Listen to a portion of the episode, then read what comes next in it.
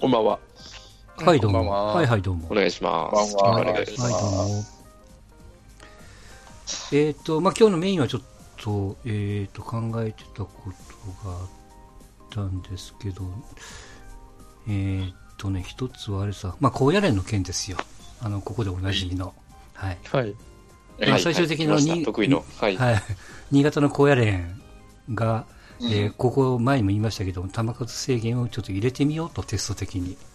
うんうん。まあ、それを、えーやろうとしてたところ、まあ、高野連本部が、ちょ、ちょっと待ってよと。もうちょっと、もうちょっと考え直してと。うんいうことで、今回春からの球数制限導入は、一応見送られたと。見送られたん再考してくれで話が止まったんじゃん。新潟は受け一応一応見送る予定なんかな。うん。で、うん。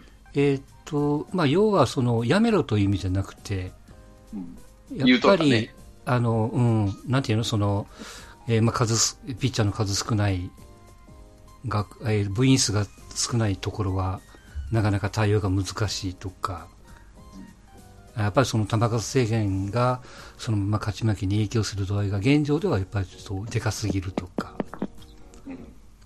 まあ、あとこれはちょっと余分かなと思うけども、やっぱ足並み揃えてやろうやみたいな話があったりとか、うん、まあ、王者が一番でかいよね。全国的にね。うんうん。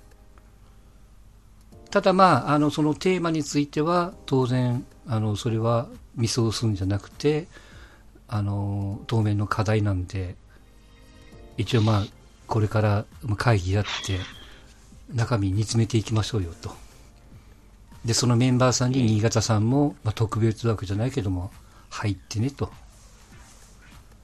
いうことで、まあ、体裁を保ったっていうね、ちょっと言い言い方悪くすると。ということなわけですよ。うんうん。で、これやっぱりこう、毎回出るその1試合100球の制限の是非みたいな、うん。うん、ことなんですけど。まあもちろん、えー賛成、反対、いろんな人がいるみたいですけどもね。うん。皆さんはいかがですか、まあ、ストーンちゃんなんかはあの、なんていうの？間隔、球数よりも間隔空けた方がいいみたいなね、うん。ことも言ってましたね。まあ、僕はまあ、勘ぐっちゃうタイプなんで、うんうんうん。これまあ、高野連からしたらね、はいはい。庶民、私立に出てくるよりも、うん。うん。公立が出てくれた方が盛り上がるわけですよね。まあ、特に、今年新潟なんか、えっ、と、新潟高校が日本分離破ったりしてましたよね、確か。ああ、そうね。うん確かそれとは。うん。まあ、新潟って日本分離の、まあ、ある程度最近天下じゃないですか、まあ、中越高校っていうところもありますけど、まあ、私立天下じゃないですか、うんまあ、どちらさんこれがもね。公立でできたらまた盛り上がるだろうし、うん。でまあ、おっしゃるように、やっぱ公立って駒薄いんで、うん。うん。まあ、変な話あの、野球が変わっちゃうんですよね、100球ってしちゃうと、うん。もちろんみ見ていけと、うん。うんカットしていけと、うん。うん。まああのー100球投げさせる分まで下ろせという野球も多分出てくるでしょうから。うん。それって根本的に野球を変えちゃう気気がしてしまってて、うん。なんかより私立に有利になるような気もするんで、まあ、圧倒的そうでしょうね。だから、うん、まあ、その選手のことを考えるのはそうなんですけど、うん。これをすることで、それを逆手に取ったやり方っていうのが、まあ、めっちゃ出てくるやろうなっていう、うん。なるほどね。見ていけ、全部見ていけ、カットしろと、一人10球粘れみたいな、うん。いうことして、エース降りてから勝負やみたいな、うん。とより効率が出にくくなるかなっていう気がしちゃうんで、はいはい。それはまあ、小屋にとって損でしょうからね。うん。まあ、もう、もう、もう一つ勘ぐると、うん。スーパースターが出てこなくなるんでね。今年の吉田とか、ね。ピッチャーで、大体スーパースターっていうのは、その甲子園のスーパースターね、そのプロ行ってどうのこうのじゃなくて、うんうんハンカチ王子もそうだし、マー君もそうだし、うん。うん。えー古く荒木大輔とか、桑田真澄とか、うん。えー坂本圭一とかね、要はスーパースターって、悲運のスーパースターがなると、決勝戦に客がドーンと来るわけですよ。はいはい。うんそうすると、うんスーパースターが来ないと盛り上がらないと。うん。要はその甲子園満帆になったとしても、仮にね、満帆になったとしても、持ち上げてくれない。持ち上げてくれないとどうなるかっていうと、うん。彼らの地方工業に影響が出ると。うん地方工業って何？って言ったら、うん招待試合ですわ。うん。うん招待試合、例えば清宮なんか死ぬほど試合させられたとかね、それね、巡業やもんね、ある意味ね。巡業で、じゃあ誰が潤うんだって話になって、あれ、高野連の銭ですからね。うん。高野連の工業やから。こ金も高野連です。移動費出してるもんね、こうやる補助してるね。移動費も出すも込みも含めて、にね500円とか1000円とか取ってるわけですよね。うん。うん。ああんなこと言いながら、うん。自分のところの甲子園だけじゃなくて、うん。で別にわざわざ地方行って招待試合なんかせんでもええねんやけども、例えばうん当日なんざね、うん。東京でやれば立派な練習できますよ。うん。なのに、浜松行ってみたりとか、大阪行ってみたりとか、うん。ね、であのお金出してあげてね、地方工業でぐるぐるぐるぐる回るような。だからスーパースターが出てもらわない、バッターのスーパースターってなかなか出ないんですよ。よっぽどホームランバンバンバンバン打つ段階でね、うん清宮ぐらい。こんなの10年に1人ですわ。清原、うん中田、えー清宮ぐらいなもんでね。うん。それとやっぱあの、悲運のエースっていうのは一番工業としてはありがたい人たちなんです。うん。っていうことを考える、裏側裏側を言うと、本当、本音はそこじゃねえのって、勘ぐってみたくなりますよねって話、の今回の話は。うんあのーまあちょっと裏表、深読みはちょっとさておき。まあ、とはいえあれですから、その原点に戻りますけど、あのーまあピッチャー肩壊す原因にもなるよねと。投げすぎはいかんよと。だから野球選手のケアはちゃんとせんといかん、対策をせんといかんから、その流れで、まあ、ほ手段は別にして、やっぱ球数に制限を入れてやらんといかんよねっていう流れになってるわけじゃないですか。うんあの、い一応こう、大概、大概で言うと、その、あの、まっとうな見方をするとね、肩とか肘の故障予防っていう大前提があるわけでしょ？だからこそ球数制限入れようとしてるわけじゃないですか。で、問題なのは、これをすると、今さん言った野球が変わっちゃうよっていうところも多分大きいと思うんですけど、これ、その発想、ちょっと置いといて、じゃあ極端な話、球数はあまり投げささないように、7回ゲームセットにしちゃいましょうと。ああ、なるほど。うんそうするとね、えーなんていうの、まあ、時短もなるし、えー、1試合あたりのピッチャーの投球数も減るだろうし、ただし、9回までってゲームっていうイメージを捨てないといけないわけですよ。うんうんうん。見る側もプレイヤーも、野球の概念をちょっと変えないといけないっていうね。うんここれにはやっぱ抵抗はあるんでしょうかね。まあ、これさっきの話は例え話ですけど。まあ、あの、目論見とかまあこうやれの運の裏読みはちょっと置いといての話ですけどもね。うんうん。まあ、抵抗はあるでしょうね、そりゃ。うん。まあ、それ抵抗バリバリあると思いますけどね。まあ、他に今すべきことがありそうな気がするんで、野球の場合。そのあのうん試合時間とかね。うんはい。9回、感覚もそうなん7回ででしょうけど、うん。高級で7回で終了ってなると、もう、はい。えーっと、もう先制、まあ、スリリングになるのかもしれないけど、先制命になってくるわけですよ。うんうん。先に点取らんとダメで、5回までなんとかせなあかんと。だはい。から逆転というそのものが、だんだん薄れていくわけですよね。7回までで終わるとなると、もう先に点を取るっていう、まあ、野球に変わってくると、そうすると、うんまますますピッチャーを3回、3回、3回で切っていくような野球に変わっていくんじゃないかなと思うわけね。うん。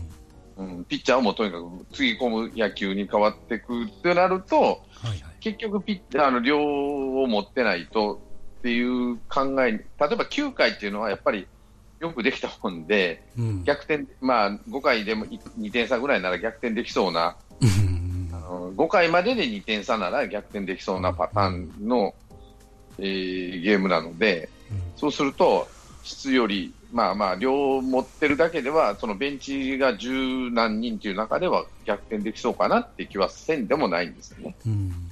うん、そうすると質ピッや、うん、ますますピッチャーの質っていうこと、量っていうかな、いうことになるのかなって気もせんでもないし、野球が変わってくるっていう見方、うんうんラグビーのな7人制より変わってくると思うけどね。あのやっぱこう、なんていうの、タイブレイクが意外に面白いやんっていう、ちょっと自分もちょっと片隅にあってねうん、野球も変わるってすすごく思ってた口だったのに、ちょっとこれはこれなりの作戦を立てないといけないみたいなね、ところがあって、まあそれが意外にプラスに働いてるし、それが結果的には時短にもなるしっていう、まあ、えー全体の割合の多分少ないでしょうけどもね、タイブレークに突入するゲームの数からすれば。でまあ、それ、まあ、それ、そんな雰囲気で、じゃあ最優先何が大事なのかっていうと、それがそのゲームのそのスリリングさ、面白さなのか、まあ、それはプレイヤー目線から、えー観客目線からもあるんでしょうけど、が大事なのか、最初に言ったその健康面が大事なのか、予防面が大事なのか、うん最優先せんといかんのはどこなんかなっていうね。もちろんこう一挙両得でこう両方いっぺんにガチャッと進めばいいんでしょうけど、最優先は健康面でしうん、ょ。あの、高校野球に関して言えばね、はいはい。高校野球って縛っていくと健康面。うん、健康面かな。うんだから、間隔空けろっていう、言ってるわけで、うんうん、だから、20日間で1500球を掘るのがおかしいと。1ヶ月で1500球でいいやんって俺は思うわけね。感覚の話になると、えーっと、工業的にはもっと大変なんやね、多分ね。まあ大変で地方、うん、地方でやる分には全然大変じゃないよ。地方,、まあ、地方大会ってことですか？地方大会を、うん。ね、あの、秋の大会って1ヶ月とは言わんけど、結構8月から10月ぐらいまでかけてやってるわけなんですよ。うん。まあ、結構間隔秋でも空けてね。それこそ、秋とかって敗者復活戦とかもあるじゃないですか。うん、そう、だから、リーグ戦にして、試合数をして、5月から始め、5、6、7、7ヶ月、3ヶ月あれば、楽勝でできるよ。で、俺は思うわけね。で、例えば、もっと言えばね、うん。交代連ってバスケットにしてもバレーボールにしても、地方大会って大体連休明けに終わってしまうじゃないですか。県予選って。数が少ないってことじゃないの？学校、うん参加する学校の。いやいや、それでもさ、例えばバレーボールなんかほとんど、どれぐらいの人数かわからないけども、大体こうやれん、そんなに数変わらないはずですよ。バドミントンにしても何にしても。でも、圧倒的に多いとは限らんねんけど、いやあの、とあの、そう言ってるのはごめんなさい。そのゲームの時間が短いっていうのも含めて。まあ、それも含めてない。だったらなおさら3ヶ月、要は、彼らは5月で終わっても、用意スタートで連休明けからスタートすれば、うん、8月までにはリーグ戦も含めて、1週間に一遍の試合で楽勝で終わっていくはずなんですよ。うんでしょ？ただそうするとねグラウンドがグラウンドがないそうするとか、と、まあ、それもある,、あるし、うん。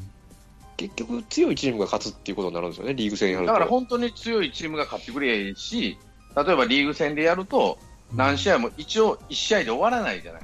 どんな弱いチームだって。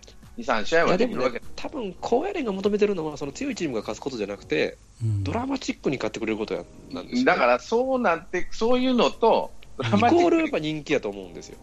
うん、そうそうそう。うんだったら矛盾してるわけね毎。毎年、大阪桐蔭が勝てたら、それはもう飽きられるわけですよ、やっぱりう。んでもリーグ戦にしたら勝つ可能性結構高いと思うんですよね。うんだって、リーグ戦じゃないけど、なんか春なんかそれ如実如実に表してるような気がしてて、まあ、結局、その一県一代表じゃないから、うん。強いチームだけ出てくるっていう、まあ、選抜でうん。弱い地域は出場すらないわけじゃないですか。そうね。で結局、それをすると、春って人気ないじゃないですか、夏に比べて。うん。うん。強いチームばっかり出てきてるけど、うん。まあ、基本人気だし、まあ、明治神宮大会なんか強いチームだけ出てるのにあんだけ人気ないっていうことは、うん。別に強いチームが勝つことが求められてなくて、うん。だからその盛り上がりっていうものを優先するから、肘痛めたり肩痛めたりするわけでしょ？子供の犠牲が出でてくる。もその高野連がだから、主催それをどっちを優先するかってなると、うん。だなると、高野連の本音は、球数制限せずに、スーパースターが出てきて、ぶっ潰れるまで投げてくれりゃまあ一番ありがたいわけですね、うん。本当の話はね。ただ、そんなものを度外視するんだったら、もう投球間隔を空けるのが一番手っ取り、俺は一番楽やと思う。うんごめんなさい、僕はその投球感覚っていうか、今のそのゲームのあのかかる時間とかも含めて、いや、それが、そうやるのはめちゃくちゃ大変だよなって思っちゃってたから、いやいや、簡単簡単。簡単なんかな？簡単球場なんか簡単かな？いや、もっといやね、け秋の大会って別に地方球場利用してないんです。どこでやってるか知ってるまあちょっとした学校、ね。そうそう、学校のグラウンドでやってるわけ。例えば、うん強豪校のグラウンドを借りて、いあの日曜日に3試合ぐらいしたりするわけです。うん。そんなんやって、で週に1回、あの審判あ週に1回にすれば、うん。3試合ぐらい、例えばある地方の球場やったら、3箇所で3試合ぐらい、9試合ができるわけですね、簡単に言うとですよ、それを1ヶ月間かけてリーグ戦するっていうのは、そんなに難しくない方法ですよ。審判も4人にすればいいだけの話だし、日曜日に手弁当で来てもらえるんならね、毎日びっしり来る来るよりは、日曜日に来ていただく方が、まだ来やすいんじゃないですかって話になるし、土日か、土曜日でもいいし。って考えると、そんなに難しくないんですよ。ただし、客入りませんよ。金取られ、取れませんよって話なんですよね。そんな、あの、高校のグラウンドでやって、金なんか取れないじゃないですか、地方とはいえね。うんうん。だから子供のことを考えるんだったら、それが、その球数制限うんぬんかんぬんもそうだけど、うん100球を10日間投げたら、10日間も投げへんか。えっ、と、6試合、7試合投げるか？甲子園では。そうね7試合、5だから700球掘らなあかんんですよ、20日間、2週 ,2 週間か、そこらで。うんうん、2週、20日間ぐらいか。うん20日間で700球で、1ヶ月かけて1000球掘った方が楽でしょ。って思うわけね、俺は。うん球数制限なしにして1000球やれば。ごめんなさい、リーグ戦をするんやんね。まあ、リーグ戦っていうのは試合数が多くなるから、その方が機会が増えていいんじゃないですかっていう一つの方法と、うん。ね、県によっては、例えば東京都なんか150、200校近くあるんだったら、もうそこからトーナメントを始めていくしかないかもしれない。だから5月に終わっちゃう子が出てくるかもしれないけどねって話。これ、まあ、その、うんまあ、それは感覚は確かにそれはまあそうかなとも思う部分あるし、まあわかるんですけど、これリーグ戦にするとね、うんまあ、特に、まあ、あの思うんですけど、うんまあ無気力試合がめっちゃ増えると思うんですよね。うん。要はその、リーグ1位になったら損っていう、2位の方が得とかよくあるじゃないですか。相手を見ながらっていうことか。それはであり得る話だねう。ん全然次元のう。違う話、あれ話で言うと、うん。今これもう全くごめんなさい、全然違いますよ。はいはい。違う話ですけど、あの今、ヨーロッパのサッカーでカードの、イエローカードの問題になってるのご存知ですかね？いや、どうやろう。セルヒオ・ラモス？そう、セルシオセルフィオ・ラモス。うん。うん要は、その2戦先の試合が重要やから、ここでわざとカードをもらって、出場停止になって、カードトラブル。ルを減らして、うん。その万全の体制で臨むみたいな。大事な試合にはそれで臨むと。うんそういうだから、意図的な操作よね、ある意味ね。そうですね、んじ次元の違う話ですけど、例えば、3戦全勝になってしまったら、次、大阪桐蔭とやらなあかんけど、うん。実は負けたらその弱い大阪の効率になるから。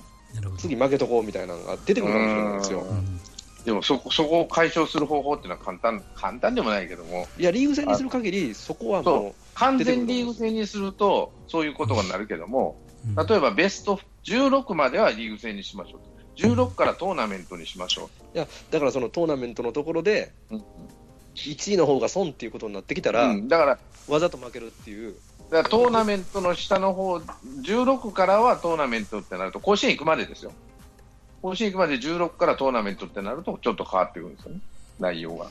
だから、ワールドカップみたいな方式ですよね。そこからもう潰し合いですわ結局でその、川ザイオンが働くんで、そのどっかでうんリーグ戦になると、そ損得でやっていくじゃないですか、そのリーグ戦って。はいはい。まあ、正直、例えば、もう負け試合が決まったと、う。うんん。初回に5点取られたと、エースに投げてて、うん。ら多分もう試合捨てると思うんですよ、そこも、正直。うんそうそう俺、それでもいいと思うの、高校生のためには。もうにあの3番手ピッチャーが出てくるみたいなそうそう。もうもうさ、ん左、あのね、セカンド後の子がピッチャーやっとけ、でもいいわけよ。うんそうするとエースの子は楽になるじゃないですか。うんトーナメントになると必死のパッチで死死ぬ思いして投げるから、うん子供は大変な思いをするってことわけでしょ。うん松坂大輔がポラしとかなあかんってなる。だだから子供のことを考えたら、リーグ戦という方法を取れば、まあ、負け試合もあってもいいじゃないっていうところが出てくるんじゃないかなと思う。ここで終わって終わりいやだっていう。でもシステムをこれ、得失点差を考慮するとかなんか入れないと、いや、ほんま、横浜には負けていいから、もう横浜にはもう、野手に掘らしとけみたいな、うんうん、まあ、それもあると思います。なんかこそうかそうか、どうせやって、ももっと別の言い方にするけども、どうせやって負けるから、あの背番号8番がとりあえず投げとけと。う、例えば6チームでリーグやって、うん。2チームが上位いけるとかなって、横浜がいて、勝てなかった。ら横浜戦捨てろと、他に全力かけろと、はいはいい。うのが、まあ指導者の考えることだと思うんですよ。でなれば横浜はもう正直、ね背番号2桁の選手で固めて、うん向こう、向こうでね。向こうで、だ全力で勝挑む試合が少なくなるんじゃないかっていう懸念がありますけどね。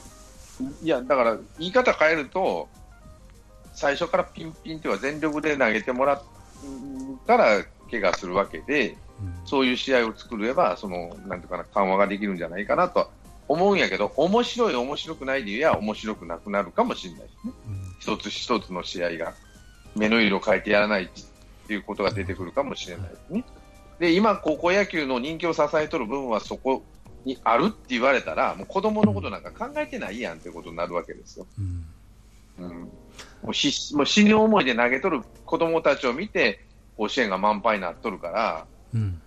そのニーズに応えようと思ったら、そんなね、り間隔空けるとか、球数制限したいとか、そんなことはもう、あんまあ、一応、建前では言いましたけどって話になるかもしれないですね。これね、ちょっとあの身も蓋もないこと言いますけど、もう球数制限を強引に入れて、部員数の少ないチームは知らんと、ちょっと極端に言いますけどね。うん。うん。うん、要するにあの、えーそれで戦えるチームになったら出ておいでみたいな。ことで、やっちゃうと、とりあえず今のレベルは保てるわけじゃないですか。うん。うん。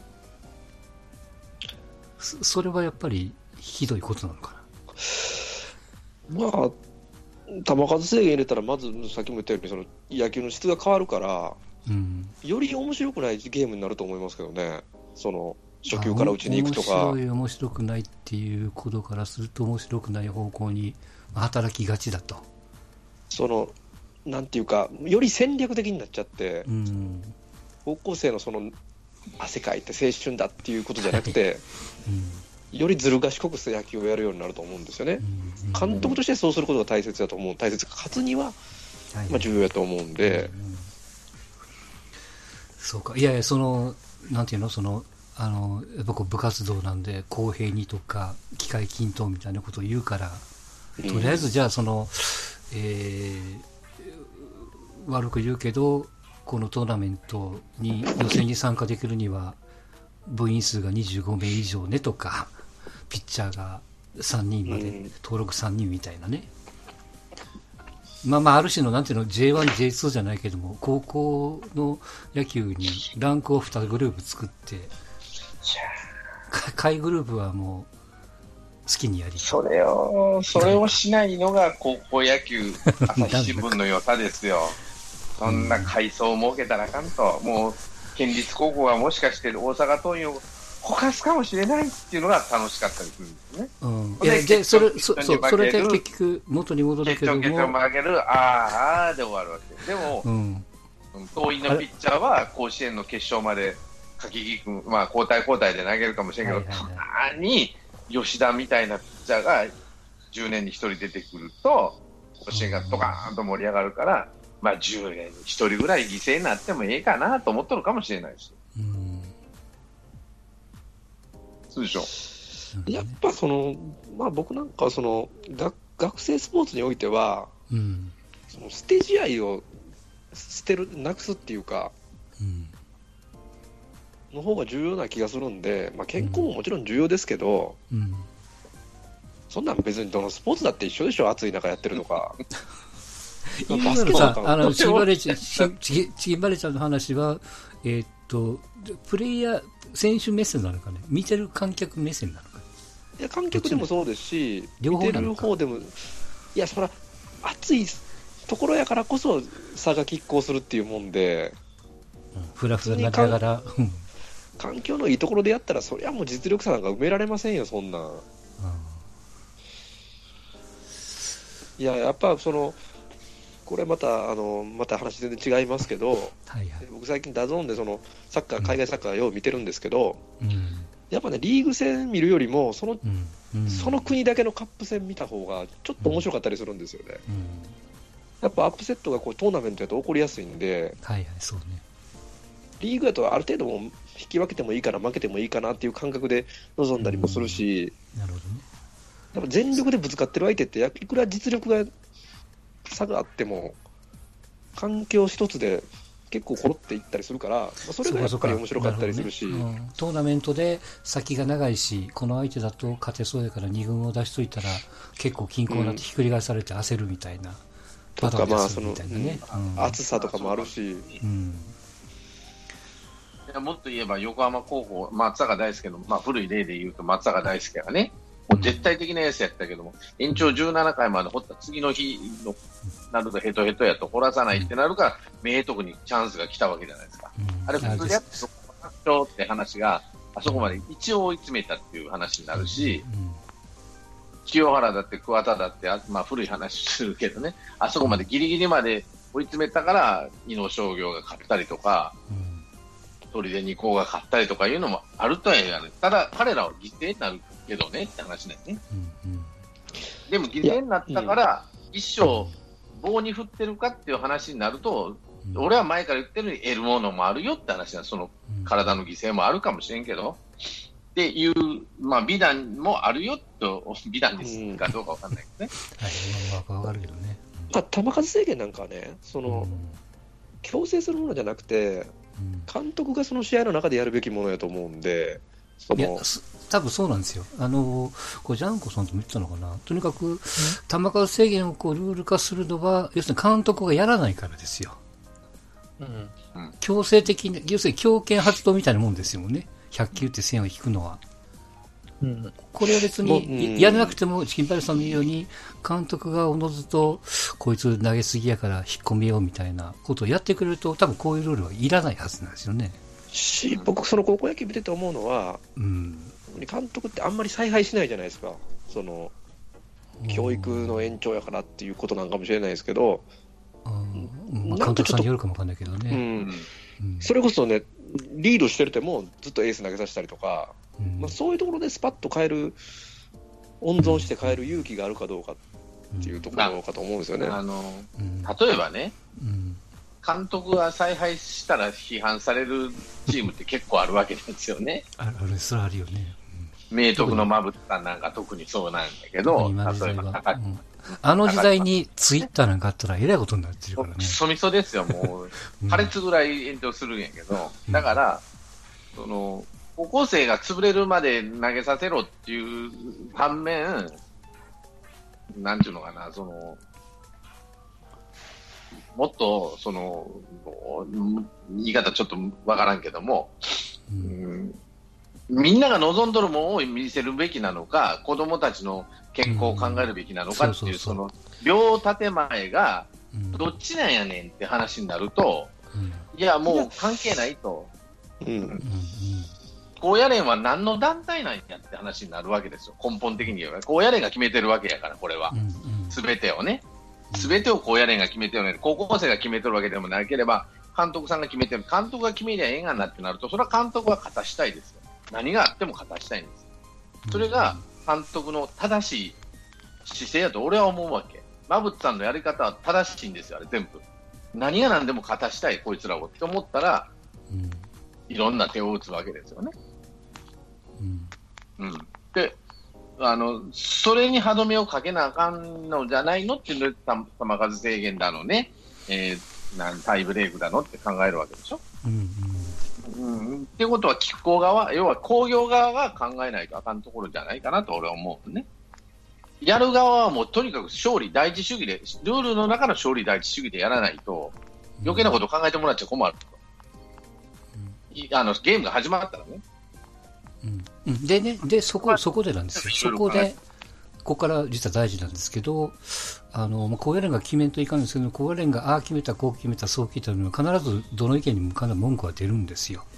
で、さっき私がちょっと例に出した7回までしましょうっていうのも、野球が変わるっていういろいろやっぱり問題があるわけですよね。で、皆さんが望む結局、えーっと、問題解決まあ、ストーンちゃんも、あの、き期間で、要するに予選の期間をい1ヶ月じゃなくて3ヶ月かけてやれみたいな、そんな感じですよね、その一月。球数の問題もなくなるし、その、えーっと、日程組むのはえらい大変になるかもわかんないけども、そういうことをやったら、えー怪我の予防につながるんじゃないのと、少なくともピッチャーの負担は軽くなるよと、いうことなわけじゃないですか。一つの例としてね。他の方はどうですか？その、どうしたらいいとかっていう。まあ、高野連は高野連としてですけど、皆さんが考える意見、いや別にこのまんまでのええっていう意見も、まあありだと思うんです、別に。見てて面白いからっていう。まあ、僕なんかはその、まずやるべきは、うん。試合時間だと思うんですね。はいはい。朝に試合やって、夜もや、夜に試合やるっていう。うん。朝、だから8時ぐらい、まあ8時から今もやってますけど、うんうんまあ8時スタートの試合、10時スタートの試合みたいな形にして、うん。でそれで一旦中断して、はい。で、夜、夕方からうん。5時スタートぐらいで、うん。5時、7時、7時、9時ぐらいのイメージで、夜に試合やらせるっていう。はい。だ暑いところにやらやらせないっていう。健康を考えるならね。うん。うん。で僕、現行のままで全然問題ないと思うんですけど、ああ、なるほどね。